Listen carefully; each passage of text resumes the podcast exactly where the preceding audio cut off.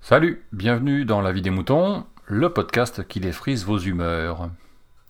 Eh bien cette semaine, c'est moi qui vais euh, vous expliquer mon dilemme euh, actuel. J'ai un peu de mal avec la location, enfin l'abonnement euh, au service de musique en ligne. Pour faire simple, on va, je vais vous prendre une analogie. Vous avez 20 ou 25 ans ou 30 ans et vous gagnez, votre vie, vous commencez à gagner votre vie. Je parle pas plus jeune parce que effectivement dans ce cas-là, dans ce cas de figure-là, c'est un peu différent.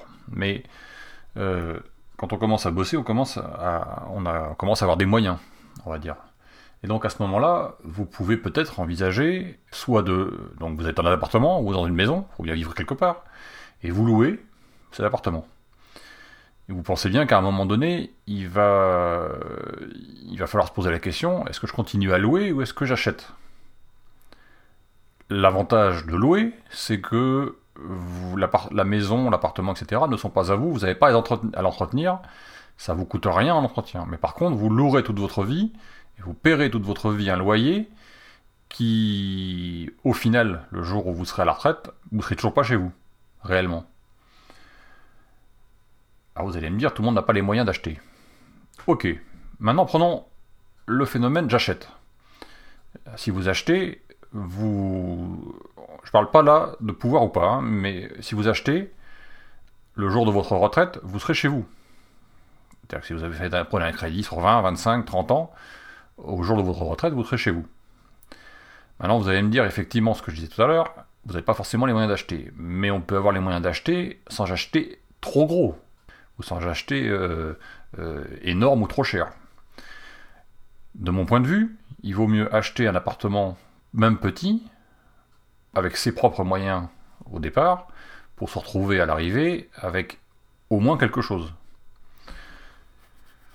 C'est un peu la même chose pour la musique.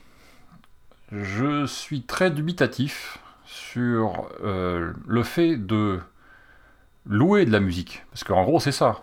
Quand vous vous abonnez à un service comme Spotify ou Apple Music ou consort, enfin, quel que soit le service, en gros, la musique ne vous appartient pas. Si vous arrêtez votre abonnement, vous perdez la musique. Elle n'est pas sur votre disque dur, elle n'est pas sur votre téléphone, elle n'est pas sur votre baladeur. Ce qui est gênant quand même. C'est-à-dire que vous payez en permanence pour un, pour un, bien qui ne vous appartient pas. Vous allez me dire, j'ai pas forcément les moyens d'acheter tous les albums que j'ai envie d'écouter. Alors que le service de musique en ligne me propose tous les albums que je veux écouter quand je veux, n'importe où, quand à n'importe quel moment. Je suis d'accord. Mais on en revient à l'analogie avec votre appartement ou votre maison. Il vaut mieux avoir, de mon point de vue, encore une fois, de la musique en petite quantité mais qui vous appartient, plutôt que d'avoir beaucoup de musique qui ne vous appartient pas et que si vous arrêtez de payer, vous ne pourrez plus écouter. Je suis d'accord, il y a du pour et du contre dans les deux cas. C'est vrai que certaines personnes pourraient avoir envie euh, d'écouter beaucoup de musique et de découvrir beaucoup de choses, plutôt que d'avoir un petit peu de musique et de se limiter au niveau de la découverte. Est-ce que les deux sont conciliables? Je ne sais pas trop. Moi, je suis d'une ancienne génération qui considère, que acheter de la musique, c'est se fabriquer un patrimoine culturel, et qu'à partir de là, ce patrimoine est transmissible. Alors, vous allez me dire, c'est une question de génération, et il est rare que les enfants écoutent la même musique que leurs parents. Je pense que c'est quelque chose qui existait dans les années 60 et qui existera de moins en moins. Exemple, moi j'écoute de la musique qui est aujourd'hui la même, ou plus ou moins, que mes filles, par exemple, qui pourtant, elles, ont 12 ou 13 ans. Ce qui n'était pas le cas quand moi j'étais plus jeune.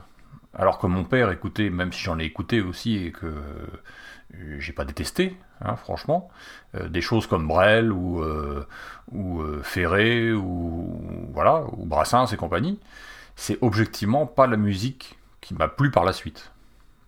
Donc c'est pas tout à fait la même chose.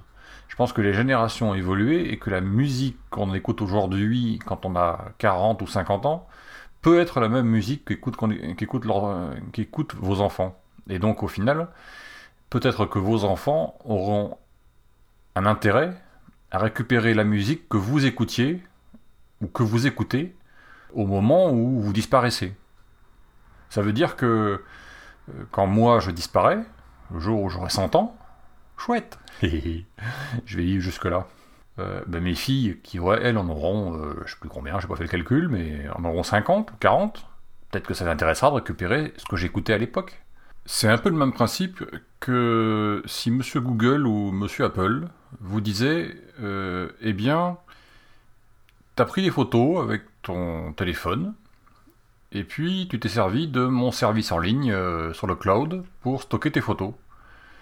Et euh, ben, ton, tes photos, maintenant que t'es mort, ben, elles sont à moi. Je les garde parce que le service en ligne, ben, il était offert, mais le stockage, euh, moi je considère que tes photos sont à moi maintenant. C'est un peu le même principe. Et de mon point de vue, ça pose un véritable problème pour euh, l'évolution de ce genre de service.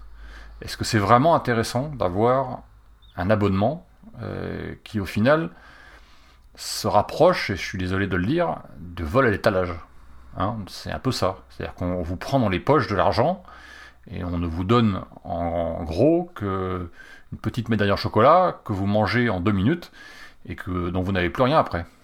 Ça revient à ça.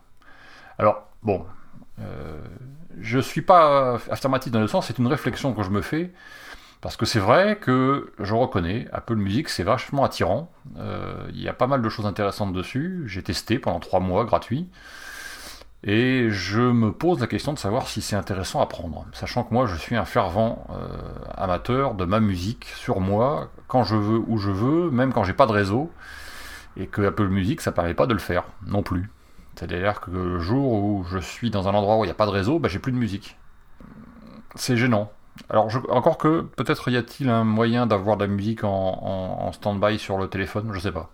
Mais encore faut-il, je crois qu'il doit falloir l'acheter. Bon voilà, c'était ma réflexion du jour. Pour moi, le streaming, le, streaming de musique, c'est pas une bonne idée. Euh, d'ailleurs, on pourrait transposer ça aussi au streaming de vidéos. Euh, j'ai la même euh, j'ai la même attitude vis-à-vis et même pire puisque je trouve que c'est quelque chose même pire non c'est la même chose. Pour les films ou les séries ou ce genre de choses je pense que c'est le même principe qui s'applique. Et je pense que c'est une dénaturation, je sais pas comment on dit, euh, c'est dénaturer le patrimoine culturel d'une famille et des générations qui suivent. Euh, voilà, pour moi c'est pas c'est pas c'est pas rentable. Ça, c'est limite du vol de mon de mon point de vue. Peut-être que je me plante, peut-être que je vois pas ça du bon côté, euh, mais voilà.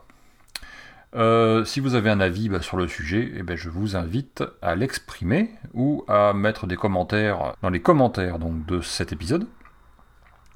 Euh, je vous invite évidemment à faire dès la vie des moutons. Et puis bah, moi je vous retrouve la semaine prochaine avec euh, bah, moi ou quelqu'un d'autre qui aura fait un épisode de la vie des moutons. A bientôt.